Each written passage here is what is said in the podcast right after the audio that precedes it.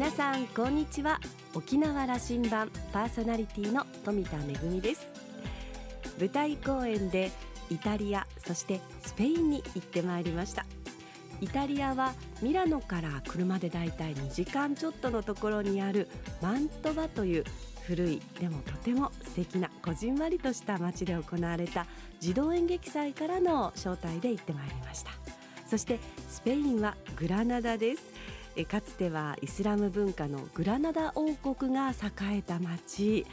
琉球王国時代から続く琉球舞踊披露してまいりました。旅のお土産話はめぐみのあしゃぎだよりのコーナーで詳しくお届けいたします。沖縄羅針盤5時までお付き合いください。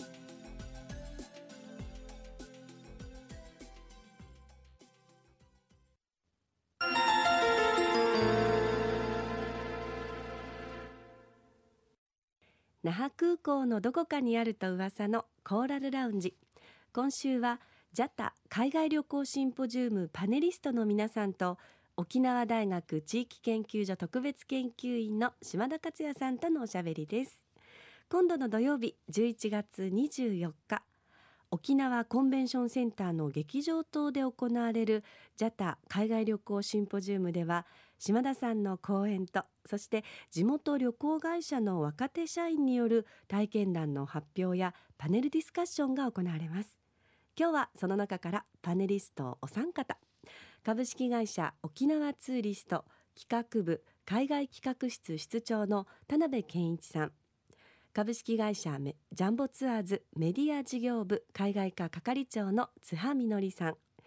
株式会社国際旅行者宜野湾営業所所長の辺戸名智博さんをお迎えしました。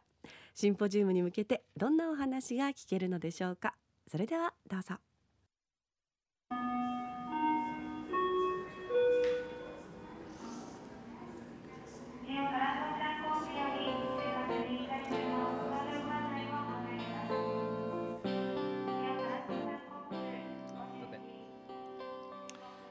今日のコーラルラウンジにはゲストを3名迎えるという初めての私挑戦なんですけどもなんか囲まれてるんで緊張しますけどよろしくお願いします。よろしくお願いします。あの声と名前を一致するためにちょっと自己紹介を。では先に、えー、津波さんから。はい、えー、ジャンボツアーズ海外メディア事業部津波と申します。よろしくお願いいたします。出身どこですか？沖縄名護。名護の出身。はい、えー、ジャンボツアーズに勤めて何年目です？2年半が過ぎたところです。結構劇務に耐えてますね。はい、はい、今日はいろいろと話を聞きたいと思います。はい、よろしくお願いします、えー、ヘントナさん。はい。どうぞ。はい、えー、国際旅行者ヘントナ智弘と申します、えー、技能営業所の方で、えー、技能営業所の方に働いております。すみません。技能営業所ってどの辺にあるんでしたっけ、えー、金子十字路のとこですね？出身は沖縄市沖縄市です。派手な飛行場を見ながら育ったそうです。それで旅行業に入ることになったというのは知ってますんで、ね、聞かせてくださ、はい。い、よろしくお願いいたします、えーっと一人だけあのナイチャーさんと田辺さんどうぞ。はい、えー、沖縄ツーリストの海外企画室田辺健一と申します。よろしくお願いします。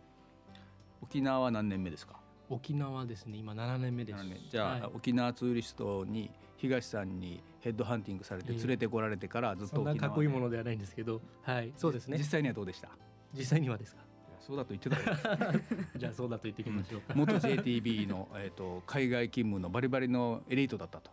こういうご紹介しておきましょうかね。はい。上げすぎです。さあさん大体そういう紹介でいいですか？はい、はい、3, 人で。で今日集まってもらったのは11月24日もう来週なんですけども、あのコンベンションの劇場棟で我々は公演をすることになってるんですけど、はい。信じられないですよねあんな大きな会場で。はい、僕はそれ聞いた時に OK じゃなくどっかの会議室でやろうと思ったんですけど 私もそう思ってました。思ってましたよね。はい。まさか安室奈美恵さんと同じ舞台に立てるとはって感じですか？で、えー、とテーマはあの富田恵さんも一緒なんであのが話してくれてると思いますけどもうんどれだけうちなん中に旅というものの良さというのが伝わるかと。旅行、まあ、僕は僕の言葉で言えば人生における旅というのは何であるかを追求しようじゃないかと。というふうな理解でいるんだけどもはい。お三方で合ってます？はい、そうですね。はい、先にあの緊張していそうなヘントナさんの話から聞こうかね、どんな話をしようと思ってます？まあ、私どもあ私もですねもうこの業界で、まあ、20年ぐらいうん。働いてるんですけど、まあ、あの経験をもとにですね、まあ、あの素晴らしいところまたあのトラブルやあの、まあ、今失敗談などそういうので、ね、おかしく楽しくですねお話しさせていただこうかなと思っております。それはあの旅行業に若い人たちにもっと入ってきてほしいというメッセージでもあるのかな？そうですね。もうあの旅行に興味を持っていただけるようなお話をしてですね皆様に飛び出してもらいたいという、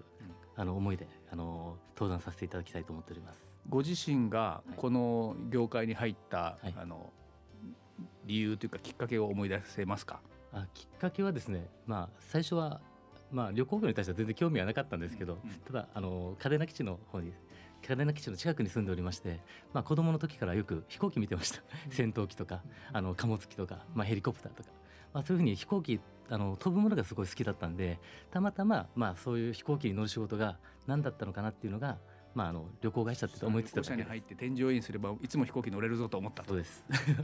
まあ本当にもう小さなあの考えでいいね。旅行あ会社に。のいやそんなもんですよ。あの僕とも近くてこのコーラルラウンジは那覇空港すぐな空港の滑走路が見えるんでいつも飛行機が見れると、はい。で飛行機見てるとこう世界に飛び立っていくようなこの心が広がるというような感じがあっていいですよね。はい、そうですね。まあ、そうですね。はいあのコーラルラウンジにようこそ来てくれました、ありがとうございます。えーっと津田さん。はい。どんな話します？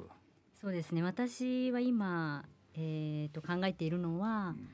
皆さんにいろんな形の旅があるっていうことをまずちょっとお伝えしたいのと私がこれまで自分の旅行仕事の添乗員としての旅行だけではなくってプライベートの旅行などですごくあの感動した旅行についてあの少しマニアックな話にはなるとは思うんですけれども紹介したいなというふうに思っているのとあとはなかなかあの通常は行かれないような観光地っていうのもこれまで添乗経験があるので、まあ、そういったところの、えー紹介ですね写真なんかを使ってあのご紹介ができたらいいなというふうに思っています。前段の話に興味あります。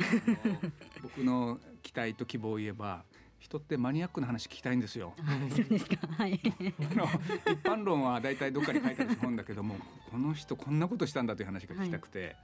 ちょっと最近行ったマニアックな旅はどこでした？最近ではないかもしれないいいんですけれども、えっとまあ、4年前と5年前に実は同じ旅を2回してまして、スペインの方にちょっとカトリッ待ってその年行ってまた足りなくて翌年も同じコそうなんでース行ったすそうです。全く 全くその通りです。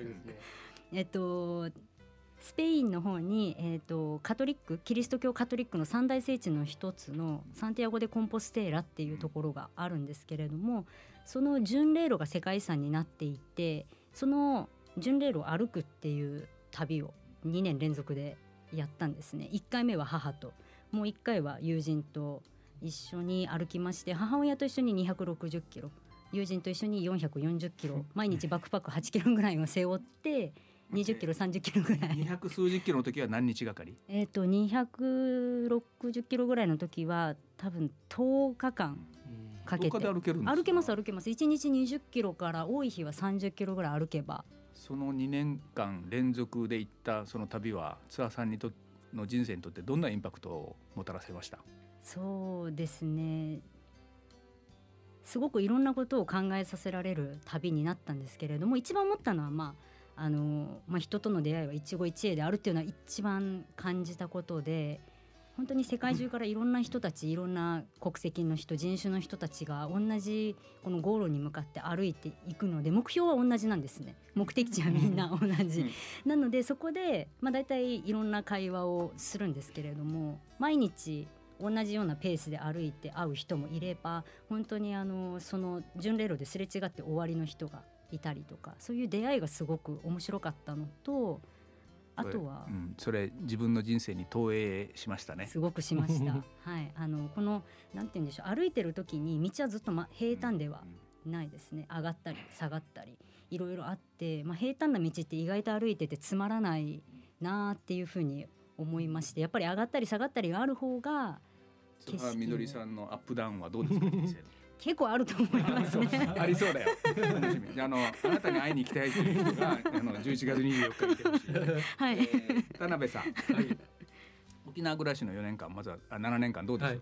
沖縄暮らしそうですねまあもともと結婚してるの？いや独身です沖縄に来てまだ独身でいるわけね。はい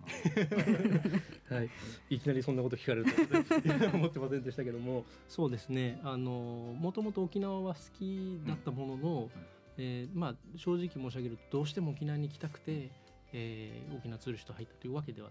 ないんですよね。でだから東さんに呼ばれたんでしょ。いえいえいえはい。そうそう言ってきます。はい。でまあ私が当日お話ししようかなと思ったのは、うんあのまあもヘントナさんと同じで旅行会社に入りたくて旅行会社勤めてるっていうきっかけはね、うん。そうではなかったと。はいでもともとですねずっとあのサッカーをやってたんですよ、うん。で私幸運なことに初めての海外がそのサッカーの、まあ、遠征ではないんですけどでスペインだったんです、はい。でバルセロナ。はい。ね今ね同じまたね。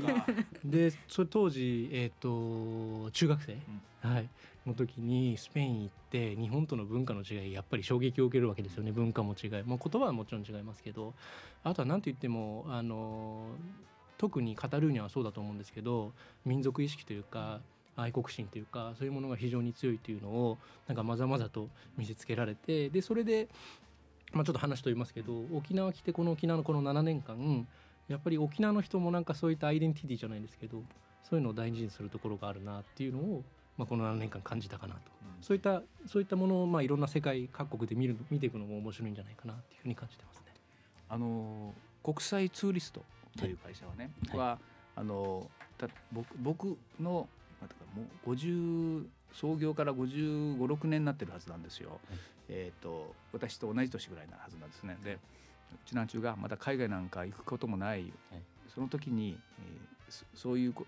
沖縄の人が外出ていこうということを手助けするんだという思いで創業したという僕はあの聞い。ある人から聞いてるし理解してい。る。あのえー今会社で取り組んでいること一つ二つ教えてください。今ですね老舗の沖縄の旅行者がどどんなことしてるか知りたい。まずまあまああの福祉関係の仕事とかうん主にですね、今力を入れておりまして、まあ今あの老人施設とかで、まああのまあなかなか一人で旅行行けなくなるなってる方たちがいらっしゃるんですけど、そういう方たちをふるさとにあの連れて行こうというツアーをしてるんですよ。まあそのためにですね、どのようにしたらそういうツアーが作れるのかっていうのにあの一生懸命頑張ってるんですけど、ただまあこういう体の不自由な方っていうのは一人に対して一人なんですよ。ですから、まあ10名のこの不自由な方たちがいれば10名の介護士が必要になる。でそういうふうなパッケージを作ってあの旅行に参加させようっていうふうな今取り組みをあの進めてます。素晴らしいね。最近もですね、まあ、先月なんですけど、まあ、10月ですかあの台湾の方に連れて行ってですねそれもうまく成功できております。ユニバーサルツーリズムに取り組んでるわけですね。そうですあのだから今から60年前だと海外は夢を見るけどもなかなか行けなかったものをどう手助けしていくかということをやったけども、まあ、時代巡っても同じことをやってるっていうことですよ。実際そうですね。やっぱり、まあ、人が旅行しますよね、まあ、こういうインターネットが普及していろんな情報を得られる時代にはなってるとは思うんですけどやっぱり行って見て感じて空気吸って まあご飯食べて、まあ、そういうのを実感するのが一番の旅行の醍醐味かなとは思っております。素晴らしい。あのツアーさんにジャンボツアーズの話を聞こうと思います。はいもうジャンボツアーズというと あのもう谷村さんの顔がバーンと出てくるもんだから、はいあの社長をみんなでどうあのいや抑え込むか大変でしょう会社の中では。そうですね。そうです。え言いにくい。そうですね。言いづらいです。あの企画力っていうのはどっからジャンボさんのエネルギーを出てるんでしょうね。本当ですね。私もわからないですけど、うん面白いでしょでもそうですね。見てるだけで。はい、楽しいは楽しいですね。はい。えージャンボツアーズといえばうちなん中にもうさ創業三十数年かなあの、えー旅行というものをものすごく一般化させると、はい。もうあのさっと思いついたらいつでも行けるんだということに取り組んだところだと思うよ。はいえーと安くで、えー、と遠くまで行けるということをはいこれだけ一般化したのはすごいあの功績だと思います。褒めすぎ？はい。でもあのそのような考えでうん。会社ではあのどこでもこう行きやすいような、えーツアーのパッケージっていうのを作成は意識しながら作ってはいるので、で面白い企画があのだけ出てくるんだもん次から次と。そうですね。なんか最近取り組んでる面白い企画。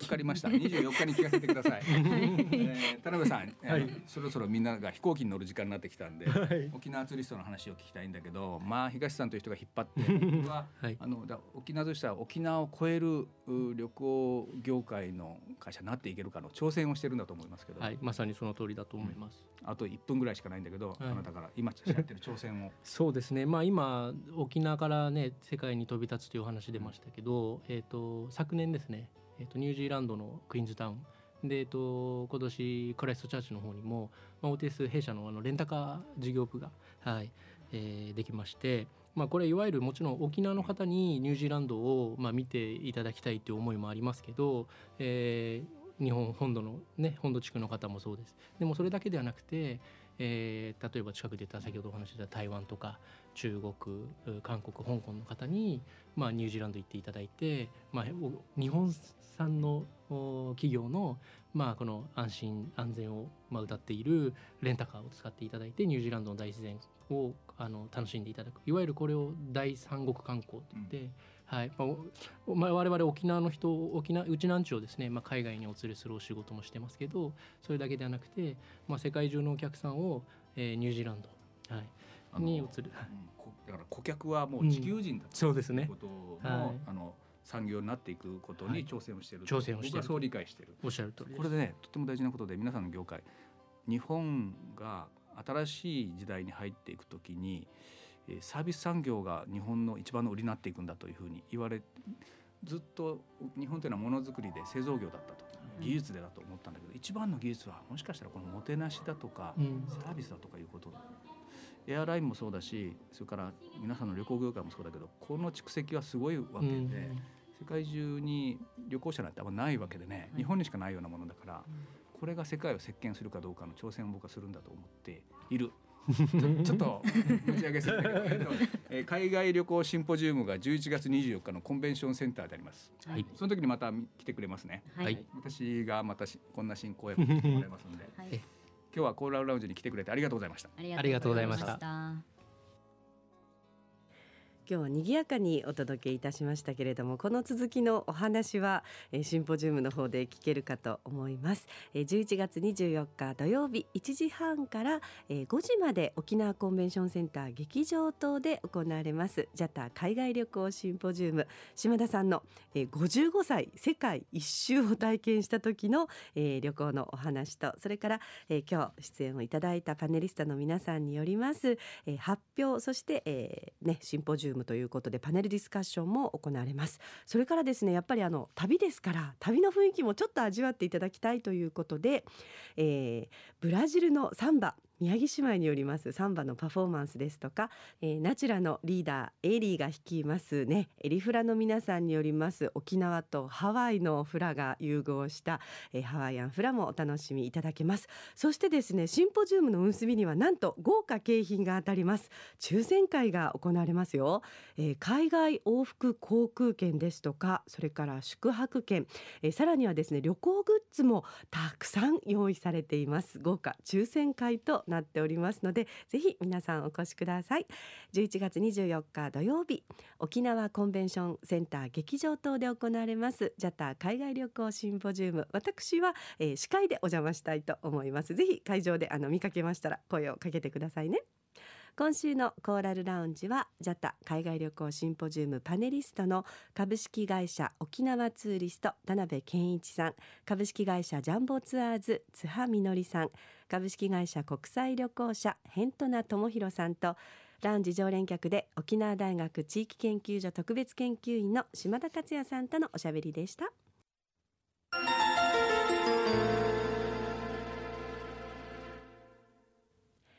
めぐみのあしゃぎだよりのコーナーです、えー今日はですねイタリアマントバで行われました、えー国際児童青少年演劇祭に、えー参加したお話をしてみたいと思います、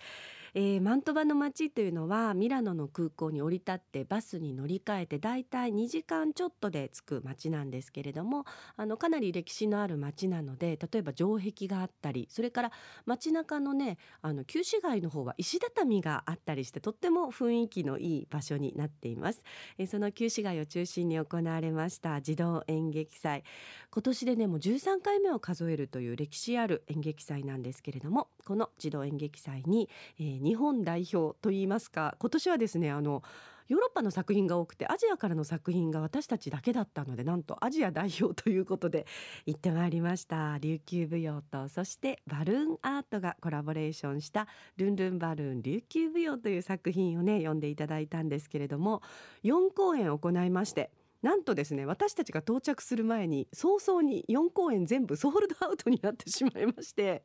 であのねあの公演前にはたくさん新聞とかにも掲載をしていただいたので見たいというお客さんたくさんいらっしゃったんですがもうソールドアウトでで当日はですねあの立ち見も含めてたくさんのお客様に入っていただいたんですけれども入れなかったお客様から「また絶対来てね」というお声もたくさんいただきました。え琉球王国時代から続く伝統芸能の歌と踊りをたっぷりご堪能いただきましてそしてあの美術とかですね小道具にはバルーンを用いていますので子どもたちにもねバルーンを持ってもらって一緒に「ヒーヤーサーサー」とか言いながら あのバルーンを太鼓代わりに叩いたりとかして交流をいたしました。またぜひ行きたいなというふうに思っています。こうして一つまた一つとこういろんな場所にね琉球芸能あのお知らせすることができてとても嬉しい思い出でした。めぐみのあしゃぎだよりのコーナーでした。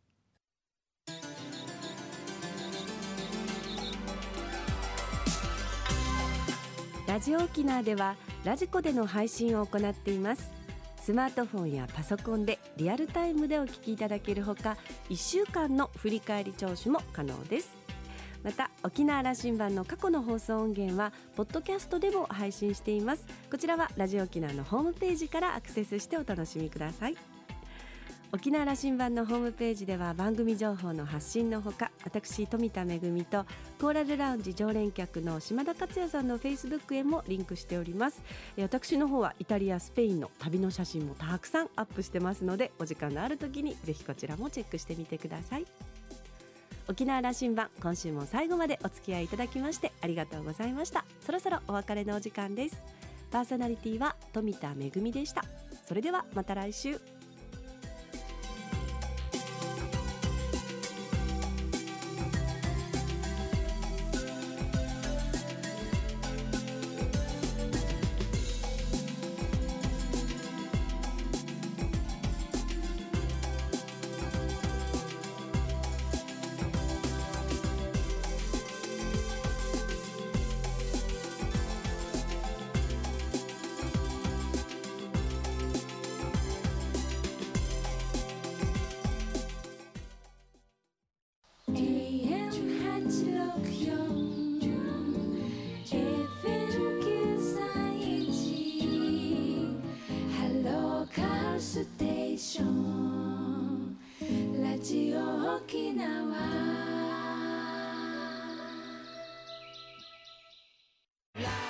広瀬すずです。同世代のあなたに伝えたい。一緒に行こう。仲のいい友達と。一緒に行こう。大切な恋人と。誰かと一緒なら助かる命も増えるから。そのつながりを命のつながりに。初めての献血。ラブインアクション。プロバスケットボール B リーグレディオライブキングスコーサイドライブ沖縄市体育館で行われるアルバルク東京戦を18日日曜日午後7時から実況生中継東の強豪ホームに迎えるエキサイトゲーム。アウェーで連勝した勢いを沖縄でも見せつけろ。GO キングス5時をお知らせします。JOXR